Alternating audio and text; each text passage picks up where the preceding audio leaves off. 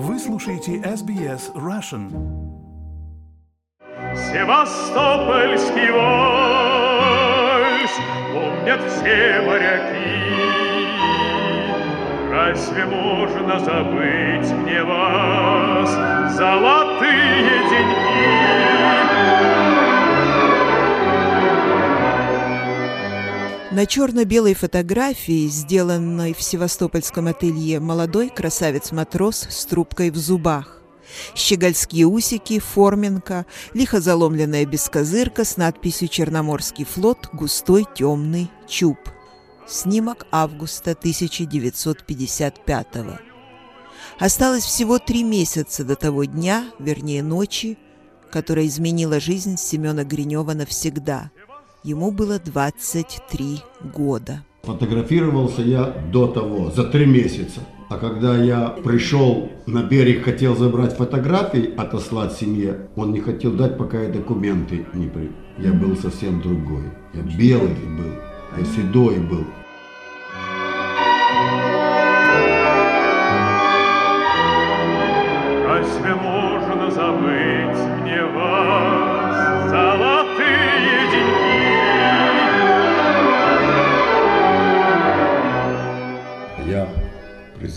Призвался на новостроящий корабль в Николаев, военный корабль Михаил Кутузов, воинская часть 99205. Я как начинал с этой, с первых дней, так и закончил. Это был 55 год, август месяц, я приехал во второй отпуск, и перед тем, как уже заканчивался отпуск, я женился, и мне надо было еще год служить. По приходу в Севастополь после отпуска, мой корабль был в море, нас поселили на подводную лодку всех, кто приехал с отпуска, и я решил послать э, на память фотографию. Пошел в город и сфотографироваться. Он меня увидел и говорит, ты мне подходишь для рекламы. Сделал портрет метр, наверное, на метр, я не знаю какой. На все окно, которое было в фотографии, он сделал для того, чтобы привлекать моряков фотографироваться. Пришел наш корабль, нас, кто на Кутузове служил, всех туда.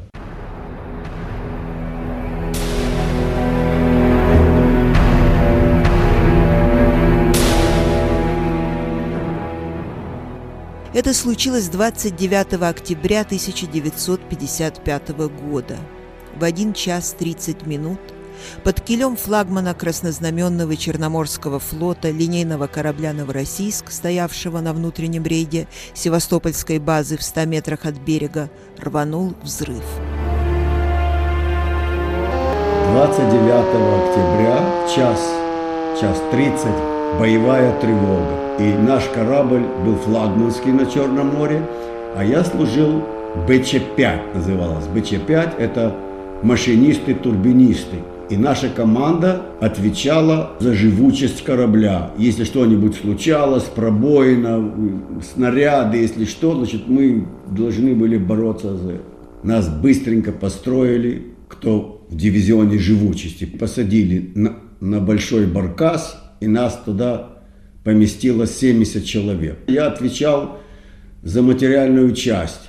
Помпы, водяные помпы. Мы же шли на спасение линкора. И четверо нас, знаете как, четыре ручки и такая вот машина, которая гонит воду. Когда мы уже поднялись по трапу на этот линкор, он уже был носом врытый немножко туда, там так вот стоял. И вода прибывала очень быстро. Эти корабли не были приспособлены так, как э, современные, каждый кубрик задраивается, а это как прорвалась вода и шла. Значит, это все уже я видел. Вот с этого момента я все видел.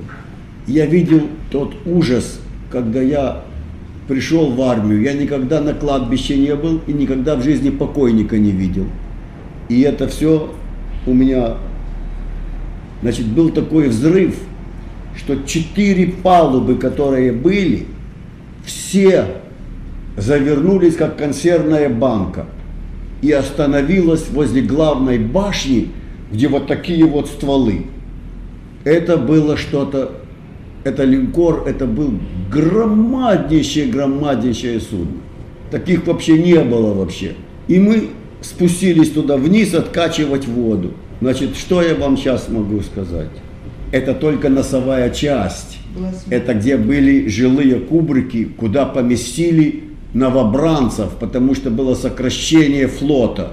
И когда мы откачивали воду, когда заводили эту помпу и откачивали воду, невозможно было откачивать. Трупы, головы, ноги, руки. Все это заходило в эту систему и невозможно было это. Это был какой-то ужас. Вот тогда я стал белый. Белый.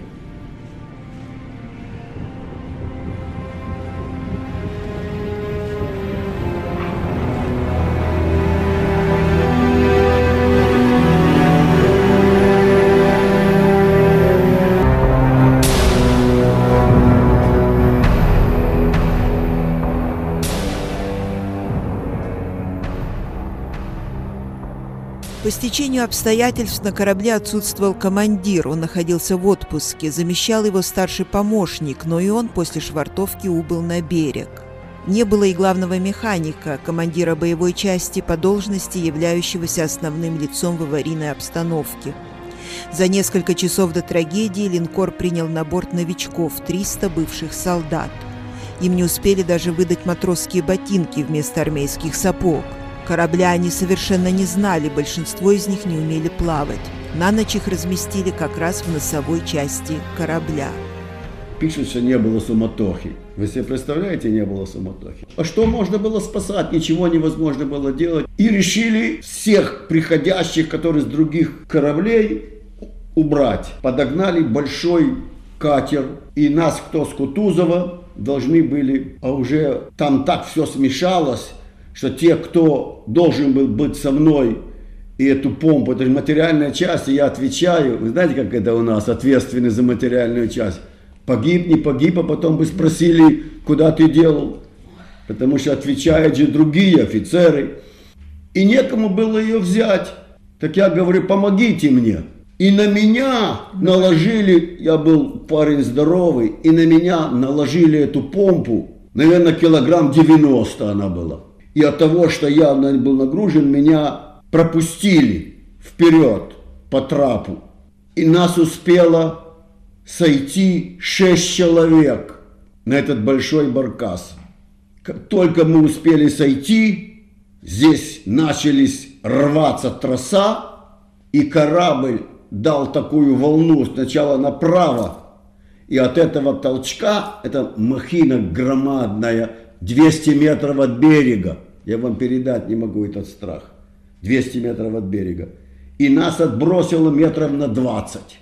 И в этот момент на глазах, вы себе не представляете, наверное, восьмиэтажный дом переворачивается кверху дном. И все моряки, которые там были, падали. Пушки, которые срывались, легкие, убивало их. Это было кровяное месиво. И мы, шесть человек, которые были на этом баркасе, вытаскивали людей как могли.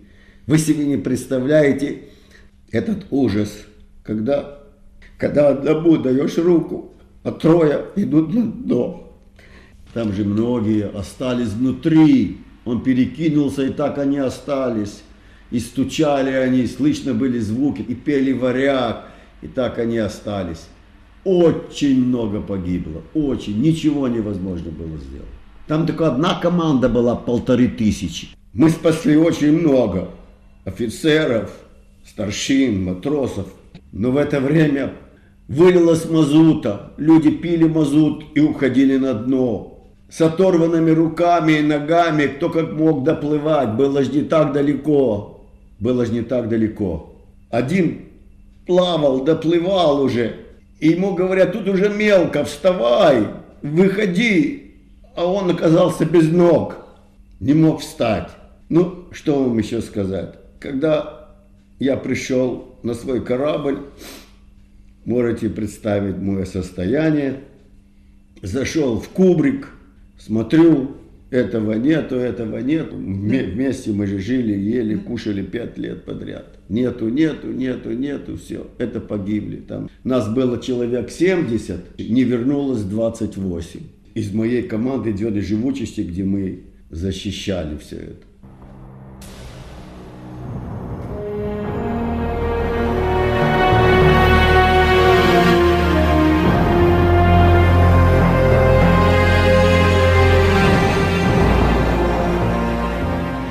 Прошло три дня, и вызывает командир и говорит, из тех, кто был там, уже не говорили, не приказывали, а просили желающие пойти на опознание. Там первые похороны были человек 300. Были уложены в ряд на берегу там, в каком-то помещении, я уже какой-то госпиталь. Там весь Севастополь был госпиталь в тот момент. Лежали все закрытые простынями. И я не знаю, я не знаю, я был очень такой вообще... И я согласился. Никто не согласился. Я один согласился. И я ходил, и все 300 человек подымал так просто и не смотрел в лицо. Кто наш и кто не наш. Я же всех знал. Я нашел одного, как бывало во время войны, приходила похоронка, а, а он живой. Так и у меня случилось. А как определялось? У кого что находилось в кармане, ложили сюда на опознание. У одного лежало письмо. Было написано Бабушкин Юрий Иванович. Посмотрите, сколько лет. А я помню. Я говорю, это не Бабушкин, это Токарский. А потом выяснилось, а Бабушкин был живой. Оказывается, когда Э, пришло письмо от родителей, и этот говорит ему, да, я почитаю. И он дал ему это письмо. В это время боевая тревога, и он это письмо положил себе в карман. А когда его вытащили погибшего, вытащили, думали, что это он. Ну, что сказать. Севастополь был морг. Вокруг бухты тысячу народу стояло и плакало. Две недели люди вокруг стояли, не уходили. Там такие крики, слезы были. Там такой весь траурный Севастополь. Вся бухта Севастопольская была в трауре.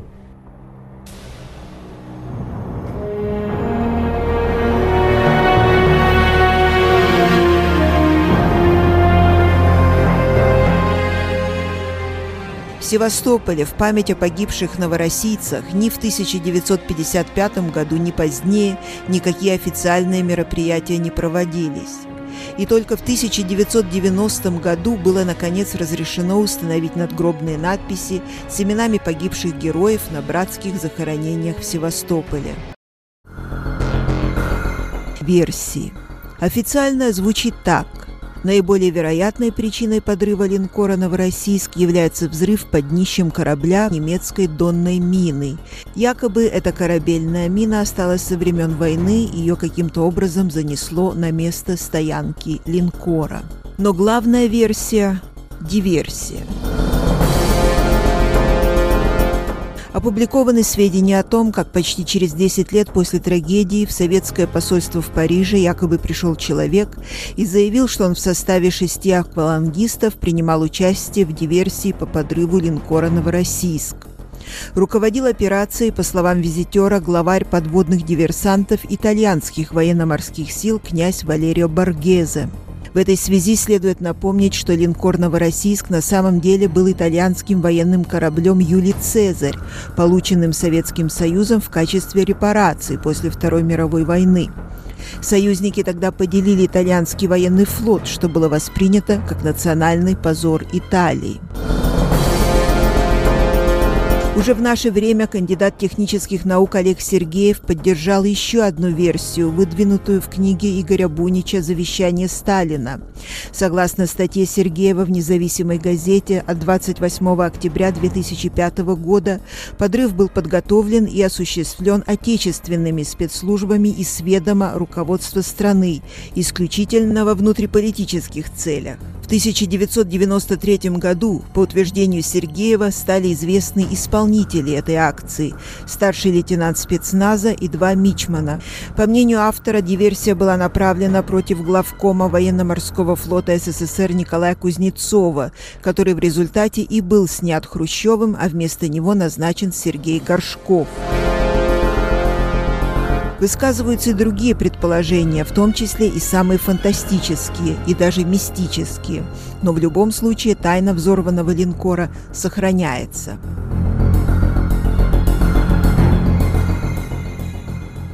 Будет ли когда-нибудь окончательно найден ответ на вопрос, что же именно погубило Новороссийск?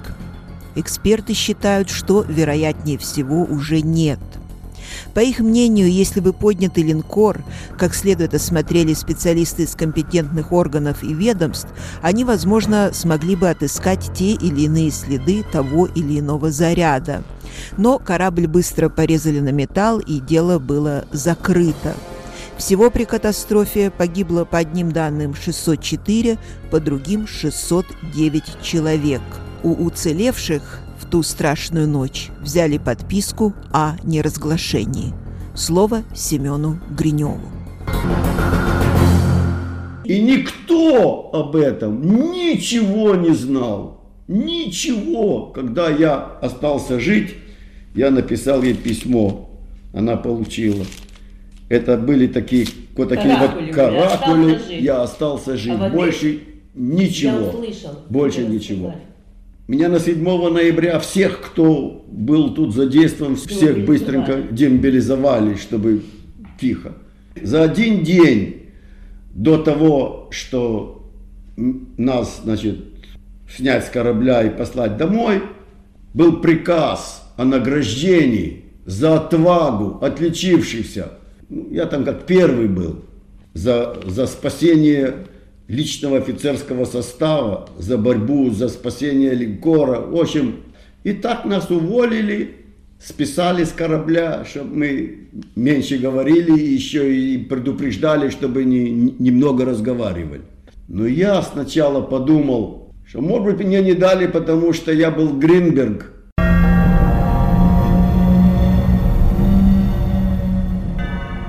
Однако фамилия Семена Гринберга, ныне Гринева, была ни при чем. Наград не получил никто. И лишь через 40 лет выяснилось, что на представлении к наградам рукой начальника управления кадров той поры была сделана пометка «Адмирал товарищ Горшков не считает возможным выходить с таким предложением». Засекреченные наградные листы на новороссийцев сдали в Центральный военно-морской архив. В них шесть моряков посмертно были представлены к высшей награде Советского Союза ордену Ленина, 64, 53 из них посмертно к ордену Красного Знамени, 10, 9 посмертно к орденам Отечественной войны первой и второй степени, 191, 143 из них посмертно к ордену Красной Звезды, 448 моряков, 391 из них посмертно к медалям за отвагу, за боевые заслуги Ушакова и Нахимова.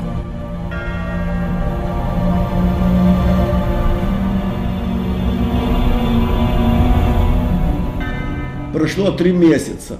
И, и друг, товарищ, с которым я пять лет вместе, знаете как, что говорить. И думал, приду к родителям.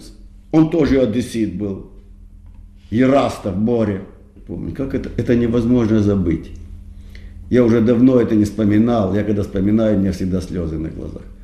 И я пришел к ним домой сказать им, что ваш сын погиб как герой, и у меня еще были с собой какие-то его личные вещи, что-то такое.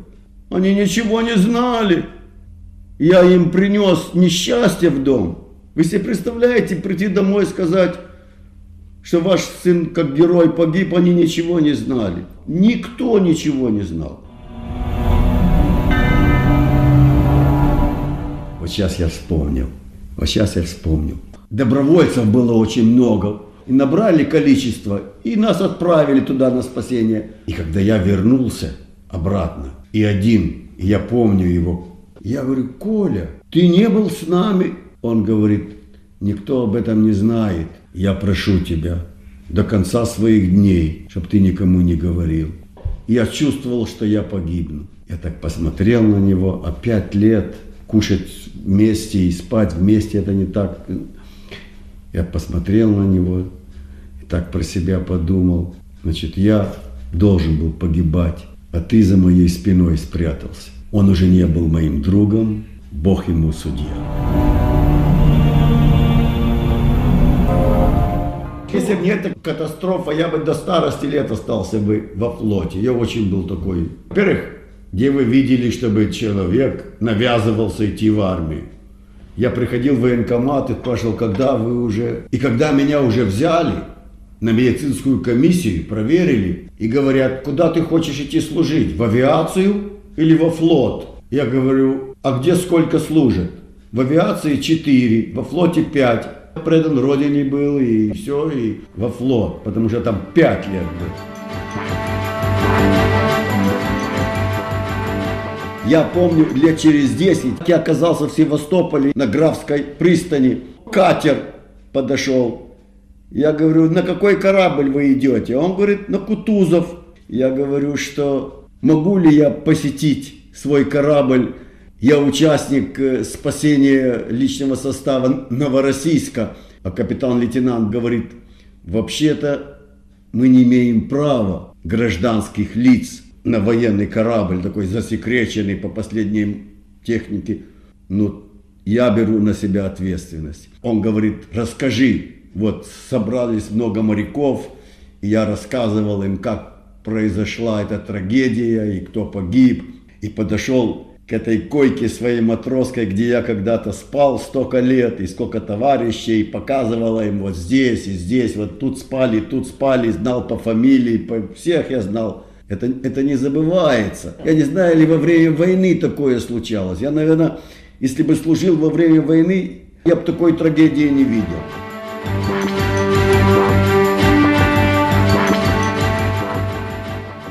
1996 году, после неоднократных обращений ветеранов корабля, Главная военная прокуратура занялась проверкой материалов расследования, проводившегося в 1955 году. Поскольку к тому времени уже не было ни государства, под военно-морским флагом которого погиб Новороссийск, ни советских орденов, 716 новороссийцев, указом от 5 июля 1999 года, были награждены орденами мужества. Я уже здесь скоро 30 лет. Я хотел кому-то рассказать все это. Ну не может же быть, чтобы так вот все это было а вы когда-нибудь пробовали обращаться? Никогда, никогда никому. Я не хотел.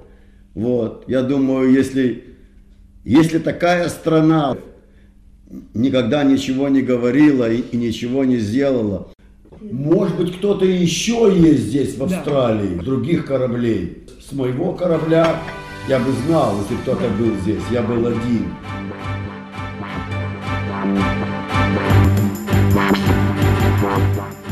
Нам удалось связаться с председателем Совета ветеранов линкора «Новороссийск» Юрием Георгиевичем Лепиховым, который подтвердил, что имя Семена Михайловича Гринберга, ныне Гринева, значится в списках награжденных орденом мужества. Он попросил нас поздравить Семена Михайловича и выразил надежду, что ему недолго осталось ждать своей награды.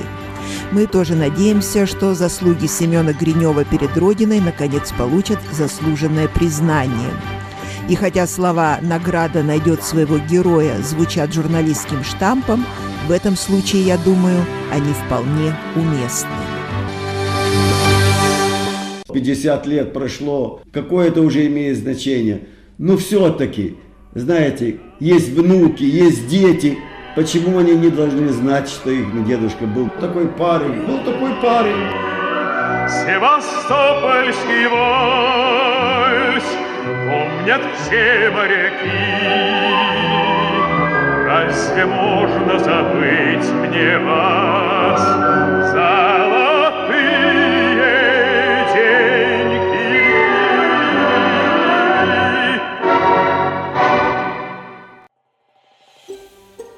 Хотите услышать больше таких историй? Это можно сделать через Apple Podcasts, Google Podcasts, Spotify или в любом приложении для подкастов.